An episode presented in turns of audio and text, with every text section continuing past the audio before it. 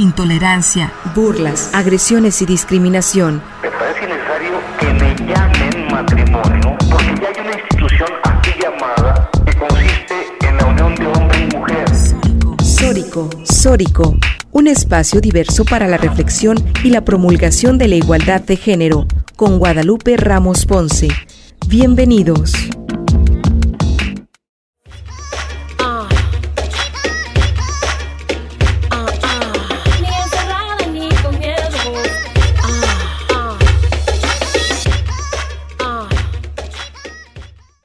Hola, ¿qué tal? ¿Cómo están? Bienvenidas, bienvenidos a Sórico Sin Género de Dudas. Agradecemos a quienes nos sintonizan esta tarde a través de Radio Universidad de Guadalajara por la frecuencia del 104.3 de FM en la zona metropolitana, el 107.9 de FM en Ocotlán, en la región Ciénega, el 104.7 de FM en Lagos de Moreno, en la región Altos Norte, y el 105.5 de FM en Ameca, en la región Valles en este micrófono te saluda con muchísimo gusto Lupita Ramos y te invitamos a que te quedes con nosotras la siguiente hora para compartir y analizar los temas de género. Me da muchísimo gusto saludarte, Lucía, conductor y, también productora de este programa de Sórico. ¿Cómo estás, Lucía? ¿Qué tal, Lupita? Muy buen día y buenas tardes a, a ti a todo el auditorio de Sórico sin género de dudas. Eh, saludamos a Natalia que se está integrando ya a este programa el día de hoy. Natalia, ¿cómo estás? Hola, buenas tardes a todas. ¿Qué tal, Natalia? Pues bienvenida también. Y bueno, pues están ya las redes ahí para que se comuniquen con nosotras. Eh, ¿Cuáles son, eh, Lucía? Sí, pueden eh, encontrarnos en Facebook y en YouTube, en Spotify, en Anchor FM, estamos como Sórico sin género de dudas. También pueden seguirnos en Twitter, ahí estamos como arroba Sórico sin género para que estén en contacto con nosotras en este programa de Sórico que, que hacemos cada semana aquí en Radio Universidad de Guadalajara. Y como cada semana tenemos también las notas de género. ¿Cuáles son las que nos prepararon para hoy, Lucía, Natalia? Dos noticias de, lo que ha ocurrido esta última semana en Jalisco. Ambas son publicadas por eh, este medio de comunicación llamado Zona Docs. Eh, la primera dice, con 36 votos a favor, el Pleno del Congreso de Jalisco aprobó la Ley de Declaración Especial de Ausencia, legislación novedosa porque supone un nuevo enfoque a los principios de declaración de ausencia y presunción de muerte contenidos en el Código Civil para el Estado de Jalisco. La aprobación de esta ley constituye un logro de las familias de las y los desaparecidos en Jalisco que trabajaron dos años para que sus demandas fueran integradas en esta legislación. Sin embargo, la exigencia aún no está concluida porque falta aprobar la ley de desaparición de personas del estado de Jalisco que tiene 31 meses de retraso. Integrantes de los colectivos de búsqueda por amor a ellas entre el cielo y, y tierra, así como el Comité de América Latina y el Caribe para la Defensa de los Derechos de la Mujer, el Centro de Justicia para la Paz y el Desarrollo y el Centro Universitario por la Dignidad y la Justicia Francisco Suárez del ITESO impulsaron y trabajaron en la redacción de la Ley de Declaración Especial de Ausencia para Personas Desaparecidas en Jalisco, la cual fue aprobada apenas esta semana, el 16 de febrero.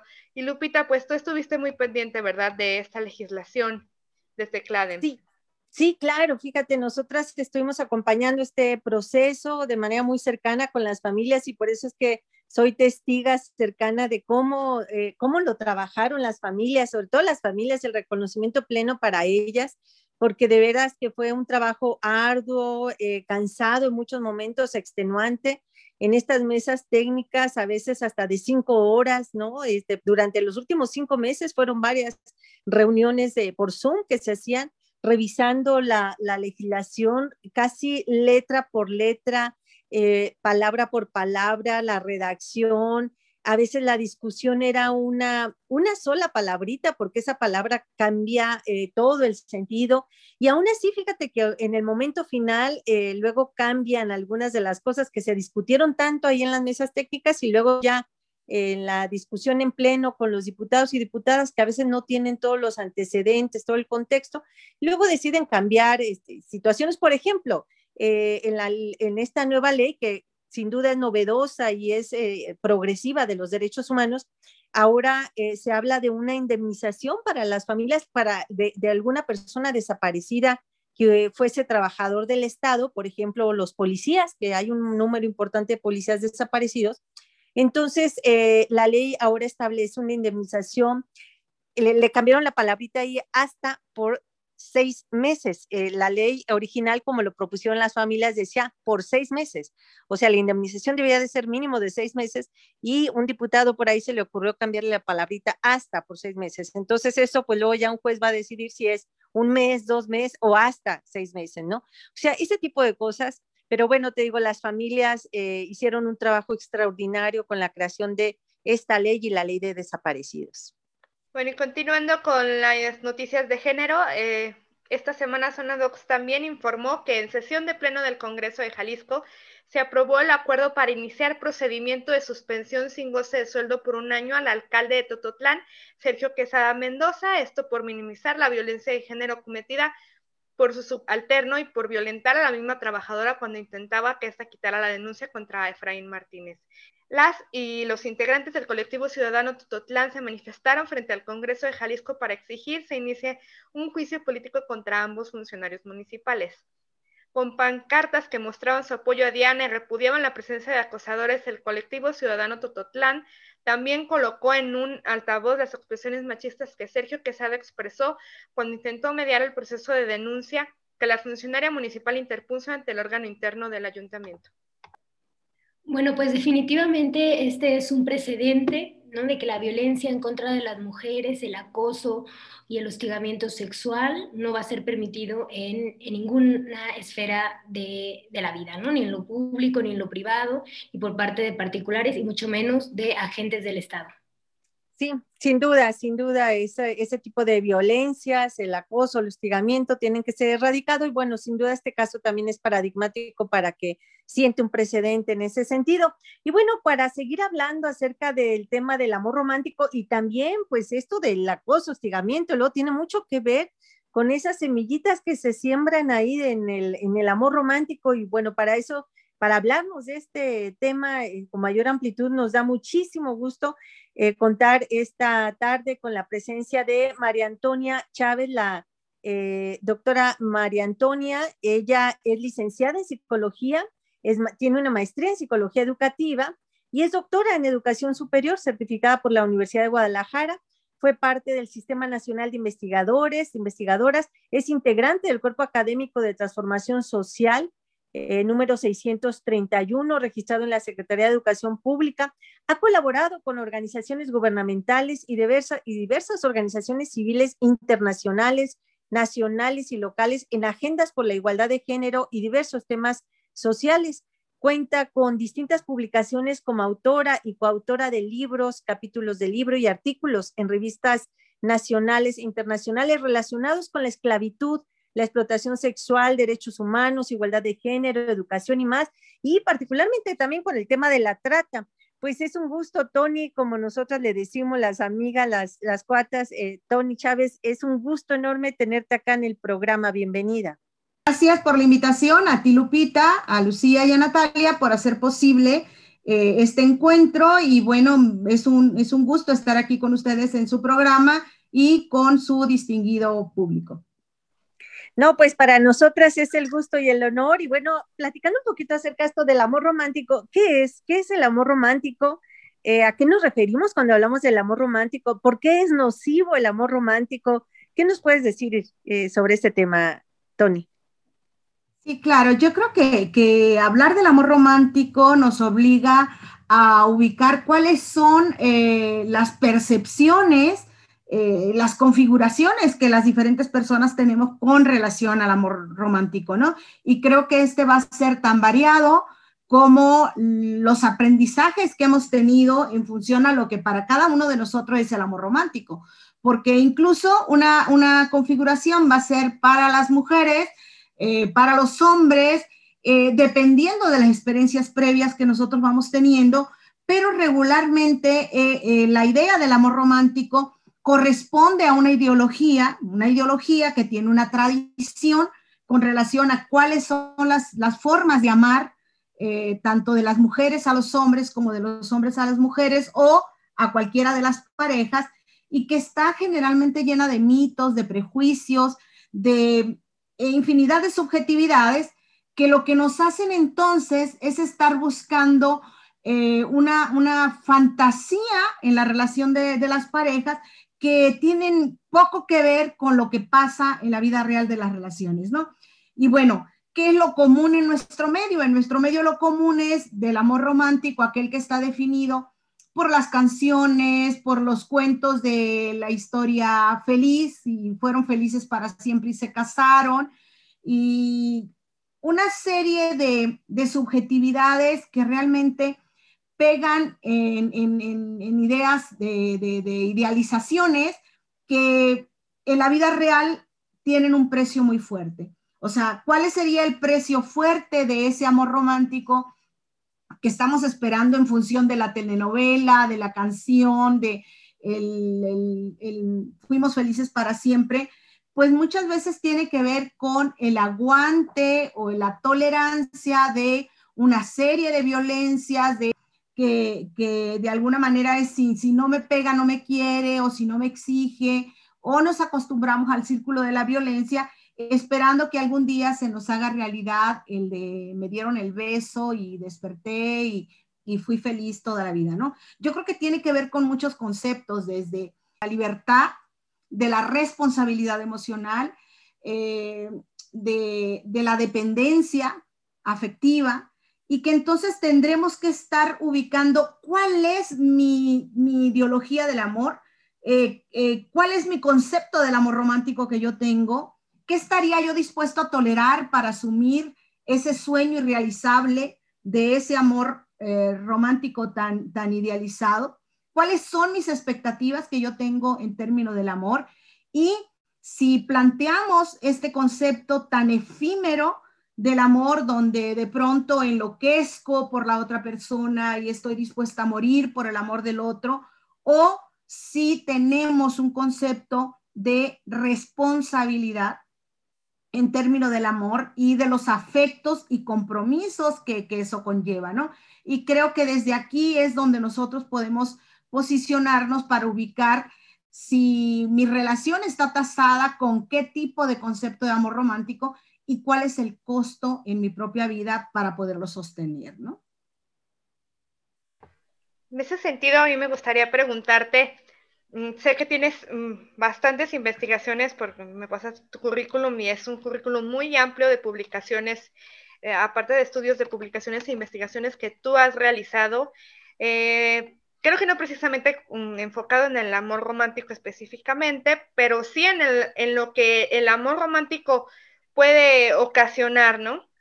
Entonces, yo quiero saber eh, cómo iniciaste, qué te motivó a realizar estudios en este sentido. Por ejemplo, tienes estudios eh, sobre la trata, sobre la explotación sexual, los que eminentemente se relaciona con el amor romántico. Sí, eh, creo que una de las cosas más sorprendentes dentro de la trata y el tráfico de personas, particularmente en la modalidad de la explotación sexual, tiene que ver con el enamoramiento el enamoramiento como el punto de partida para la seducción, la captación de personas y que luego estas son eh, trasladadas de un lugar a otro y captadas eh, por determinadas redes que se dedican a la explotación sexual. Que como todos sabemos, la, la venta de los cuerpos de las mujeres eh, que son sometidas a los deseos sexuales de una persona que pueda pagar por este tipo de, de servicios, ¿no? Y entonces esto se convierte en la trata de personas con fines de la explotación sexual.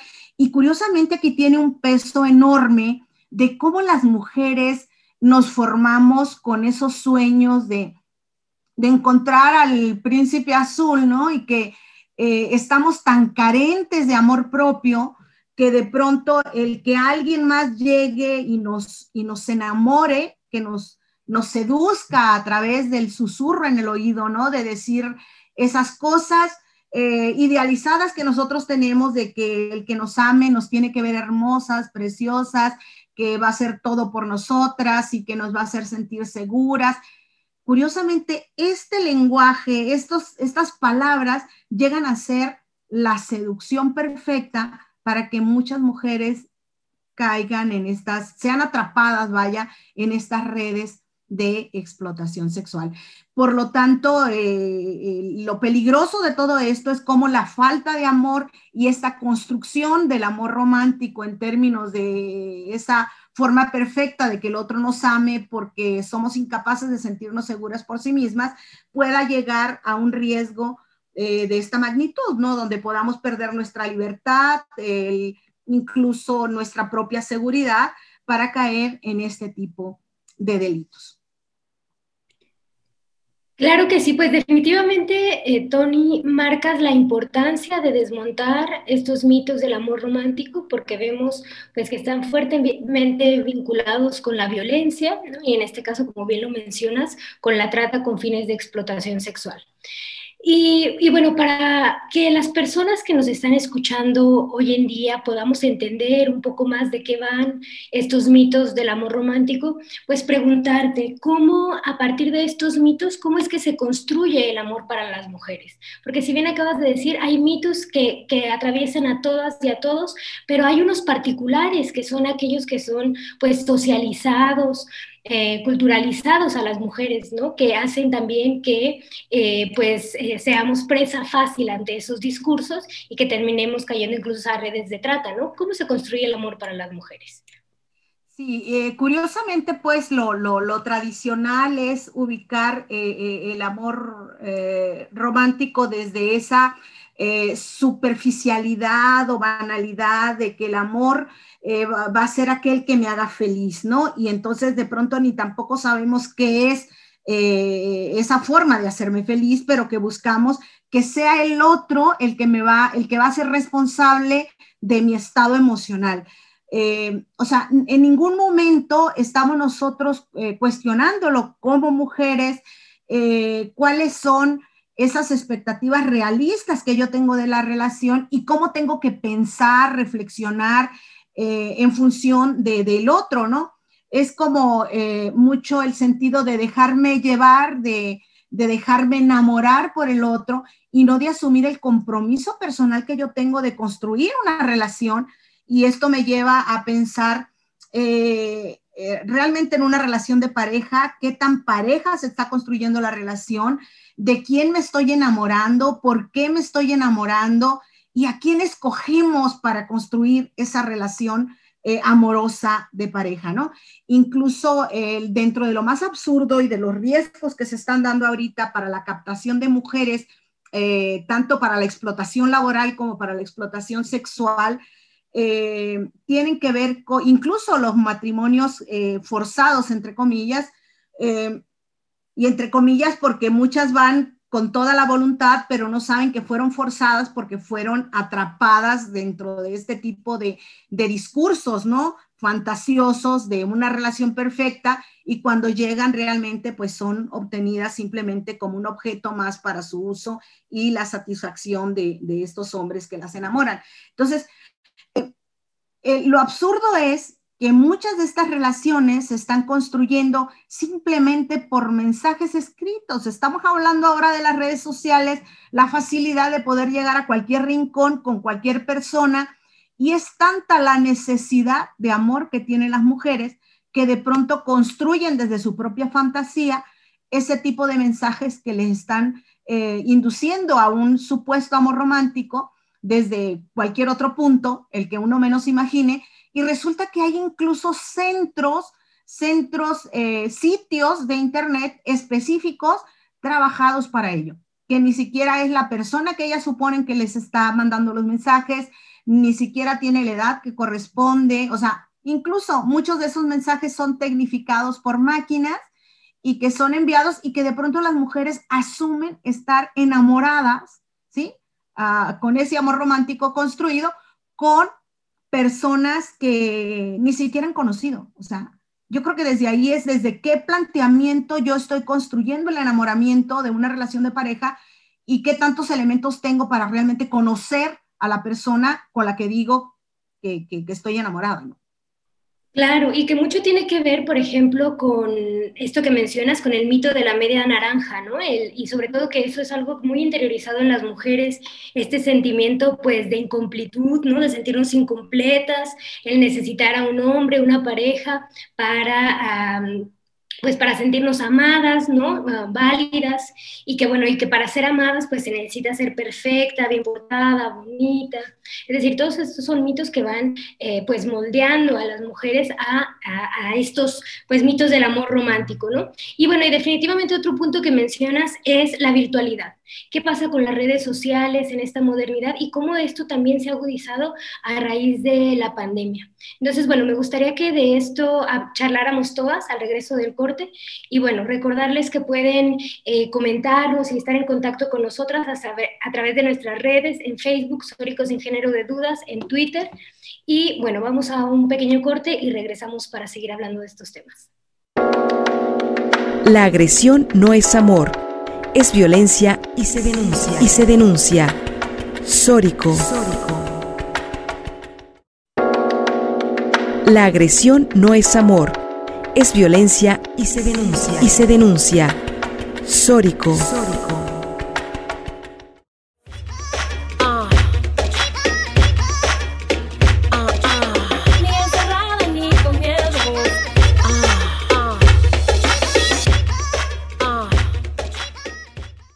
Estamos de regreso en Sórico. Hoy el tema que estamos reflexionando es los mitos del amor romántico. Y bueno, para hablar de eso está con nosotras a dos compañeras de la colectiva Antimusas, Erika Jiménez y Erika Sánchez. Y bueno, nos comentaban antes de ir al corte que en estas ah, fechas, ah, rumbo al 14 de febrero, pues van a tener un taller.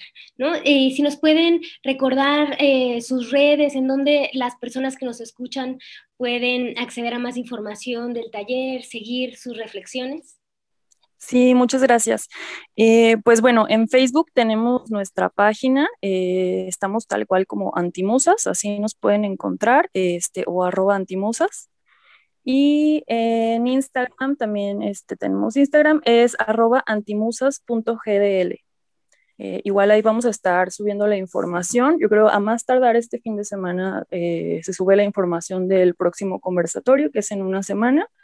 Este, y bueno, también aprovechando, pues mañana vamos a estar en un Facebook Live eh, platicando con Clitoralia, que igual pueden encontrar la página este, en Facebook. pues ahí vamos a estar charlando igual sobre todos estos temas.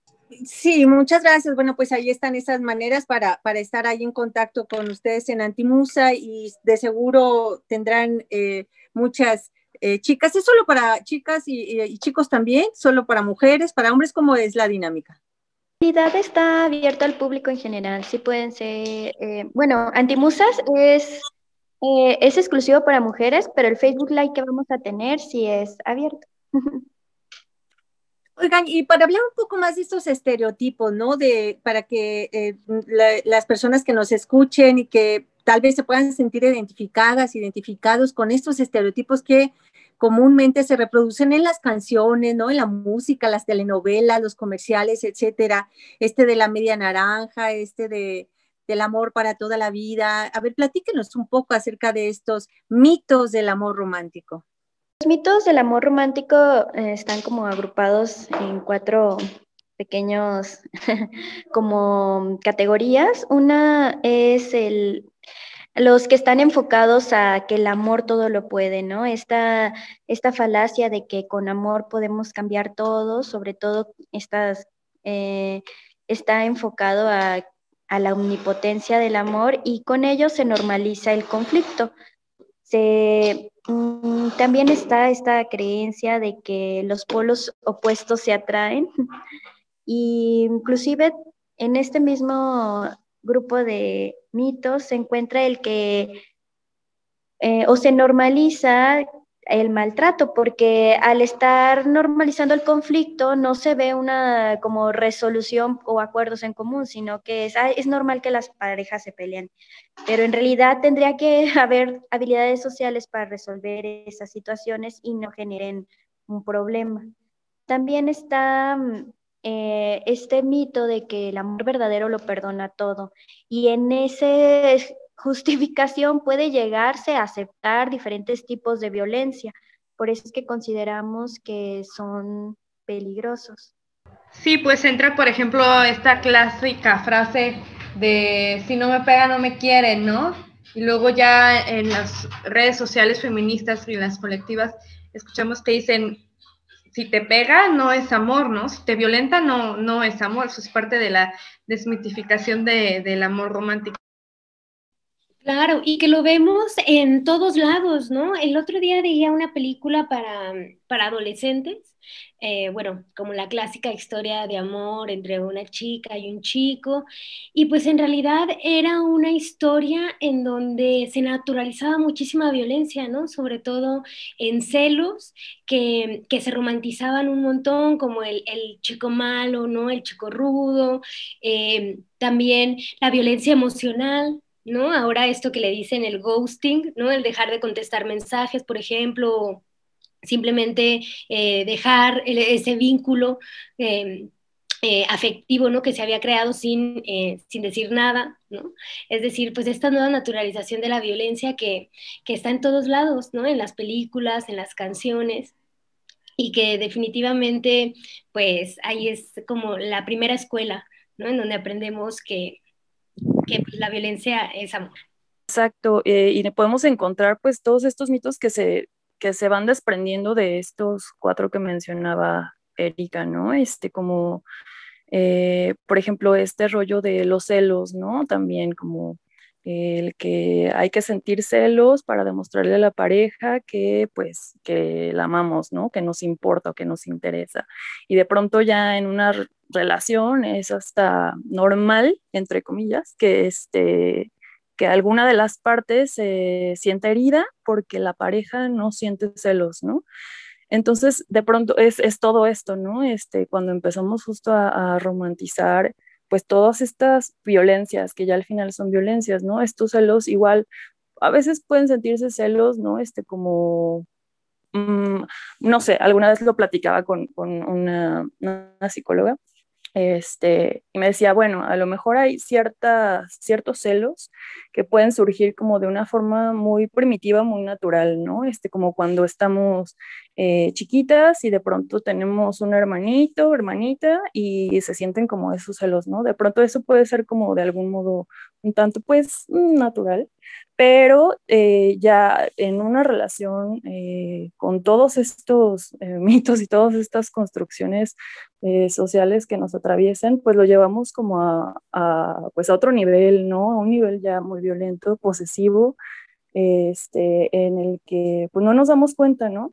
Bueno, y eso por citar un ejemplo, ¿no? Este, como así nos podríamos ir desmenuzando todos y cada uno, son muchísimas las violencias que se viven en, en, en las relaciones a raíz de, de esta romantización, ¿no? Eh, de pues estas conductas.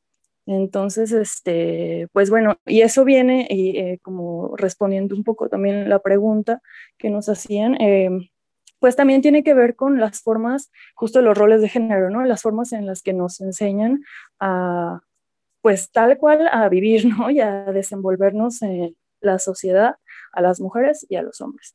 Y pues es distinto y sigue siendo como muy distinto, ¿no? Ahorita se empiezan como a, querer cambiar un poco esas formas, pero todavía falta un montón de trabajo en eso, ¿no?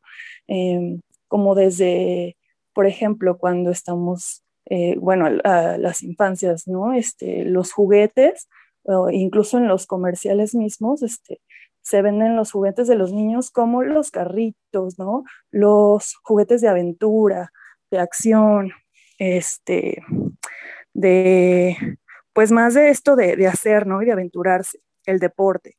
Y a las mujeres, eh, pues están todos, todos los juguetes de los cuidados, ¿no? Este, los cuidados de el hogar, de que la cocinita, este, eh, los cuidados de, pues de, de, los hijos, de las hijas, ¿no? Este, como los muñequitos, este, de que la bebé o el bebé, ¿no? Y de que la comidita o de que eh, la casita. Entonces, pues bueno, o sea, mm, así, si nos vamos así como analizando todo, nos vamos dando cuenta pues de todas esas diferencias que, que si se combinan con todo esto del amor romántico, pues, pues nos llevan a, a donde estamos, ¿no? De pronto a relaciones súper violentas en donde pues quien tiene el dominio eh, y el poder es el hombre, ¿no? Eh, pero pues bueno, por eso queremos como estar tratando este tema y hablándolo y hablándolo y hablándolo para desmenuzarlo y, empezar a salirnos de eso, ¿no? Y pues como tomar como esa conciencia y ese, ese pues poder de nosotras mismas, eh, poder salirnos, ¿no? Porque claro que la responsabilidad recae en, pues digo, en toda la sociedad, ¿no? Y en, y en enseñar a los niños a, no ser violentos, ¿no? A, a, respetar, a que nos traten por iguales, pero falta un montón, entonces tenemos que ir también nosotras como eh, tomando como esa, mm, pues esa batuta, ¿no? por necesidad. Claro, y sobre todo recalcar esa necesidad, ¿no? De desmitificar todos estos mitos, o sea, porque pues pueden ir desde los celos, ¿no? Hasta pues incluso la violencia feminicida, ¿no? Incluso, eh, no sé, ¿qué nos puedas comentar tú, Lupita, ¿no? Eh, con tu análisis y estudios sobre el feminicidio en Jalisco, en donde claramente pues también había muchos mitos del amor romántico rodeando esos esos, asesinatos de mujeres, ¿no? En donde muchas veces los medios de, de comunicación, los periódicos, los catalogaban como crímenes pasionales, ¿no? O, de amor incluso. Sí, sin duda, esto que mencionas es fundamental porque las raíces de la violencia feminicida ahí están, ¿no? Eh, por eso es tan importante desenmascararlo, desmitificarlo. Efectivamente, yo que tengo eh, haciendo un análisis y documentación de los casos de feminicidio en el Estado desde 1997 a la fecha, pues un número muy importante de estos casos eh, se dan por el ejercicio de control sobre el cuerpo y sobre la vida de las mujeres, ¿no? Es decir, cuando las mujeres toman control sobre su vida por alguna cosa que puede ser eh, eh, pequeña para, para algunas de nosotras, que nos puede parecer pequeña, ¿no? El decidir estudiar, decidir trabajar, decidir comprarse un celular, decidir comprarse una falda, decidir es decir, tomar una decisión sobre su persona y esto desencadenó un ejercicio de control de su pareja para privarla de la vida, ¿no? Los casos más frecuentes los, los tenemos en, en aquellas mujeres que deciden no iniciar la relación. Tenemos el caso emblemático de Gaby, ¿no? Esta chica que fue asesinada por este tipo que cuando ella, eh, le pidió ser su novia, Gaby le dijo que no, no quería ser su novia y él decidió matarla, ¿no?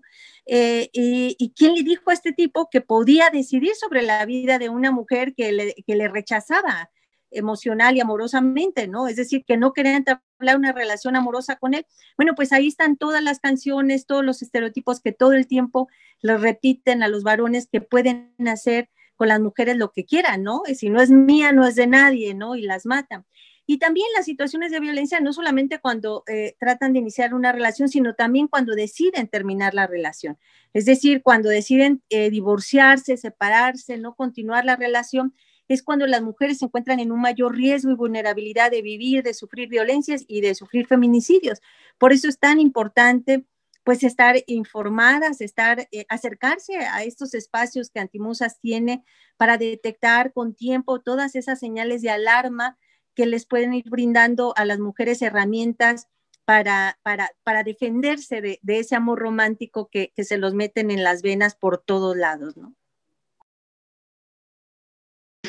También hay como una parte interesante que es, hemos estado descubriendo de que en realidad todo este tema del amor romántico lo que busca es el despojo del cuerpo, no solamente nuestras emociones, también de nuestro físico. Y con esto que mencionas, eh, me hace mucho clic escuchar lo de la posesión, ¿no? O sea, en realidad todo el amor está orientado a privatizar los cuerpos, porque está, sobre todo el amor romántico, sea, ya no puedes decir que es tu compañera porque es mi novia, es mi pareja, es mi esposa, es un sentido de propiedad sobre la, sobre la otra persona que lo que lleva pues es un control relacional que también está sustentado bajo parámetros eh, como lo, que es la familia, ¿no? Esta institucionalización que beneficia pues a la organización social precisamente para que las mujeres tengan como una carga eh, laboral, una carga social, que llegue a cansar sus cuerpos de toda esta carga mental que luego le comentó a Eric que me siento como abducida, ¿no? Con tanta información que nos dan sobre cómo tendríamos que amar y que los mitos del amor romántico eh, pues están sosteniendo esta estructura para que ah, las relaciones sean exclusivas, que estén orientadas hacia el matrimonio, a esta creencia de que el verdadero amor es eterno, de que tenemos que buscar siempre un complemento, eh, tenemos que buscar siempre estar emparejadas y como dice, si una mujer decide no emparejarse o no creer en este modelo, su vida corre riesgo, porque es lo que pretende como el sistema socializar, esta pedagogía del miedo, si eliges por tu cuerpo, siempre vas a estar en una posición de vulnerabilidad. Por eso también tratamos mucho este tema como de la, diversificación de los afectos, ¿no? O sea, como pues empezar a trabajarnos en nosotras esta cuestión de, que ese amor desmedido que en algún momento llegamos a sentir por una sola persona, pues poderlo diversificar, ¿no? Poder dosificar así como, o no, ni siquiera dosificarlo, sino como más bien distribuirlo, ¿no? En, ah, primero hacia nosotras mismas, ¿no? O sea, como toda esa energía y ese tiempo que de pronto eh, podemos invertir en, en, una sola persona, que no somos nosotras, este, mejor hacerlo en nosotras, ¿no? Y a partir de ahí, pues nos vamos dando cuenta de que vamos tomando estas mejores decisiones en cuanto a con quiénes nos queremos relacionar, ¿no? Este, con quiénes queremos pasar nuestro tiempo, a quienes les queremos compartir este, pues, nuestros cachitos de vida y así, ¿no? Eh, y bueno, y pues la verdad es que para nosotras, este, pues como que toda esta colectivización y el, el estar formando como estas redes de afecto, eh, creo que creo que a todas las que estamos como trabajando en ese en esos pues sí como en estos asuntos este nos ha ayudado bastante no y ha sido como como un, como un salvador, una salvación, ¿no? De vida, la verdad, un salvavidas. Este, porque, bueno, o sea, al menos para nosotras que somos heterosexuales, este, o bueno, hablo en, yo también en lo personal, ¿no? Yo que soy heterosexual, de pronto, pues sí, experimentamos este, de una u otra forma con, con hombres, pero con toda esta construcción que, traen o que traemos, ¿no? Y también con la construcción de la masculinidad que, que, que, vienen cargando, pues la verdad es que, híjole, difícilmente es, es, pues sí, seguro para una encontrar una relación con alguien así, ¿no? Entonces, este, pues sí es bien importante también como pues eso, ¿no? Como encontrar otras formas de, de, relacionarnos y de, y de ver al amor, ¿no? Este, porque el amor igual lo podemos encontrar en, en muchísimas otras partes, este, entonces sí, creo que es importante también como hacer hacer ese trabajo, ¿no? Como colectivo y empezar a buscar nuestras redes de afecto, que también al momento de terminar una relación son igual, ¿no? Como nuestros salvavidas. Entonces, este, pues bueno, eh, hay que darle también por ahí. Yo alguna vez entrevisté a una psicóloga que ella atendía casos de mujeres violentadas en VIP Zapotlanejo y ella me decía que una mujer que, vive violencia en su hogar, violencia doméstica, mm, pasa como por un círculo vicioso y, vive una violencia de la que a veces es difícil salir, ¿no? ella me hablaba de que al principio como que la mujer, o bueno, la etapa de la pareja está como en, una etapa de luna de miel, en la que él es, él es, el hombre es mm, pues romántico, es detallista, y luego se acumula como la tensión eh, y cualquier, cualquier situación detona una golpiza, detona un hecho violento y luego viene como la, la, parte en que la mujer se siente muy culpable, que siente como que ella produjo esa tensión, esto es lo que me explicaba la psicóloga.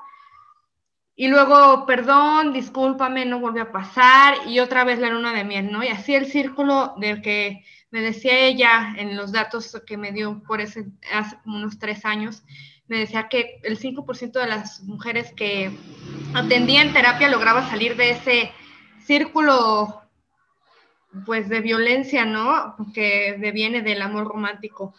¿Qué han encontrado en Antimusas de mujeres o han encontrado mujeres que salen de, estos círculos o, qué es lo que ustedes han logrado o pretenden lograr pues en, a corto mediano plazo con el proyecto? De las partes importantes es que nosotros reconozcamos que si esa relación en la que nos encontramos nos genera enojo o miedo, eh, no es un lugar seguro para estar, porque estas emociones son un indicador. Por ejemplo, el, miedo eh, se, se aumenta el flujo sanguíneo y también esto es para que nosotros podamos tener como fuerza o tomar decisiones de hacer acciones vigorosas como para defendernos. Entonces el cuerpo lo distingue y tiene y se activa, ¿no?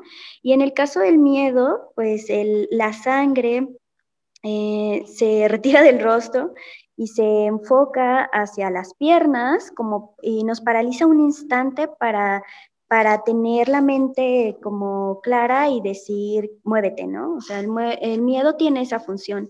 Entonces, cuando nosotros estamos en una relación violenta, nuestro cuerpo nos está hablando y el hecho de saber interpretarlo nos puede salvar la vida, ¿no? Nos puede ayudar eh, a reconocer que esta manera de vivirnos o habitarnos con esa otra persona no es una manera que realmente busque el amor, porque el amor tiene que ver con el bienestar y el bienestar tiene que ver con algo que nos nutra, que nos genere eh, felicidad, un sentimiento de ternura, de relajación, de calma, de satisfacción.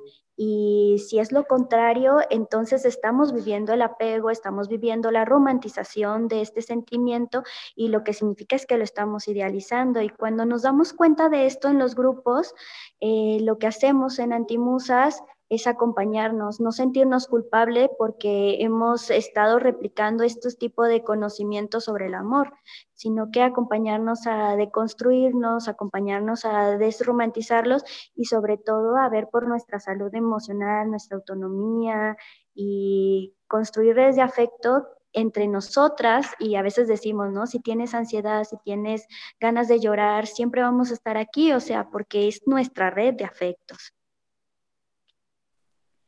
Sí, también, eh, pues retomando esto que comenta Eri, eh, pues es la, intuición, ¿no? La famosísima intuición que, que, luego a la que no le hacemos caso y que creo que hemos aprendido, eh, pues trabajándonos como todos estos temas, a escucharnos, ¿no? A escuchar justo lo que nos dice el cuerpo, lo que nos dice el corazón, la mente, ¿no? Por ahí siempre hay como no sé, como una espinita, ¿no? Que nos empieza como a, llamar, pero también el sistema no, no alimenta como esta parte, ¿no? De escucharnos, eh, más bien como que nos ha, eh, pues, tal cual nos ha como desconectado de nosotras mismas y, entonces es una complicación, ¿no? Para, para esto porque no sabemos escucharnos, no sabemos qué es lo que nos dice nuestro cuerpo y de pronto solo estamos haciendo como cosas por, por inercia.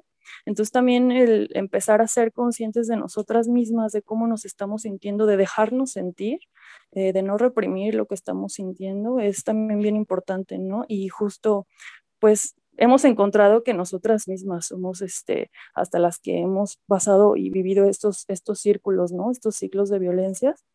Y incluso habiendo trabajado todos estos temas, ¿no? Porque está tan arraigado que de pronto es, no, es una de verdad no, no se da cuenta de, de, de todo el problema en el que se encuentra este, o que, no, que nos está envolviendo. Entonces, tener estas redes también de apoyo y de afecto eh, eh, justo hemos descubierto que nos, nos ayudan como a, compartirnos de forma más fácil, ¿no? O sea, como las cosas que estamos viviendo. Y entonces así la, la amiga ya nos dice, ¿no? Como de, oye, pero a ver, em, no sé, no sé, nos empieza tal vez a cuestionar desde un cuestionamiento súper amoroso, ¿no? Y, de cuidado.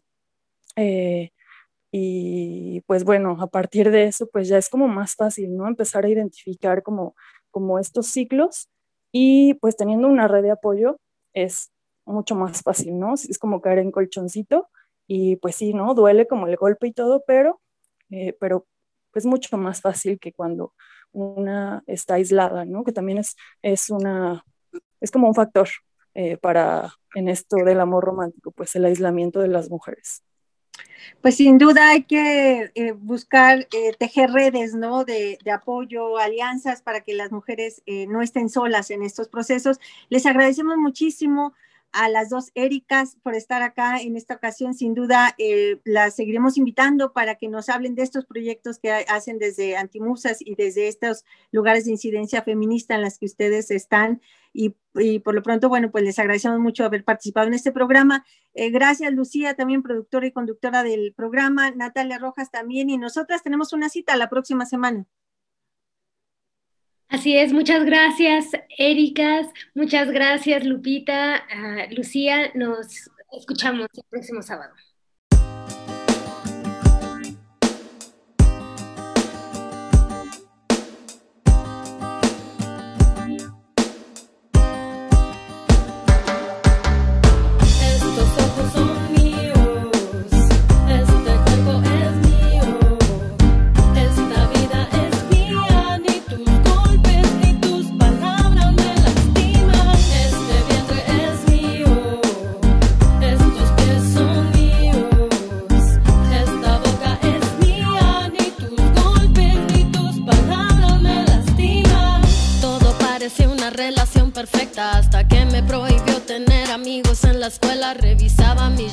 Mis mensajes controlaba. Decía que lo hacía porque a mí me amaba yo, que me sentía tan enamorada. No me percataba de que ya estaba encerrada. Cuando me pidió que me casara, acepté encantada. Pero creo que era el miedo de sentirme abandonada.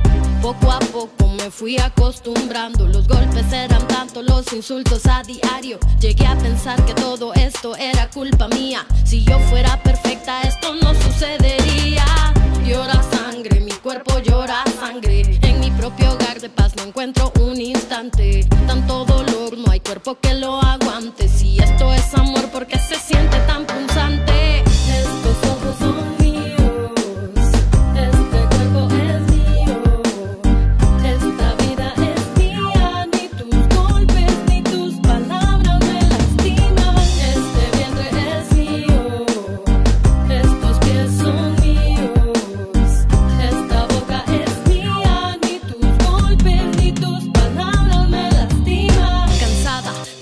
Todas las mañanas, de verme en el espejo y no reconocer mi alma, cansada del silencio y sentirme aislada, cansada de sentir miedo hasta en mi propia casa. No quise maquillarme las heridas en la cara, no quise aceptar llamadas ni disculpas vanas. No quiero más heridas, quiero luchar por mi vida. Quiero contar mi historia, no quiero ser una cifra. Hay tantas mujeres asesinadas por sus parejas, por sus novios y nadie echa la culpa y sin embargo tanta denuncia que nadie escucha en esta lucha. No queremos ni una mujer menos. Sal del encierro, rompe el silencio. En contra el amor que está dentro de tu pecho. En contra la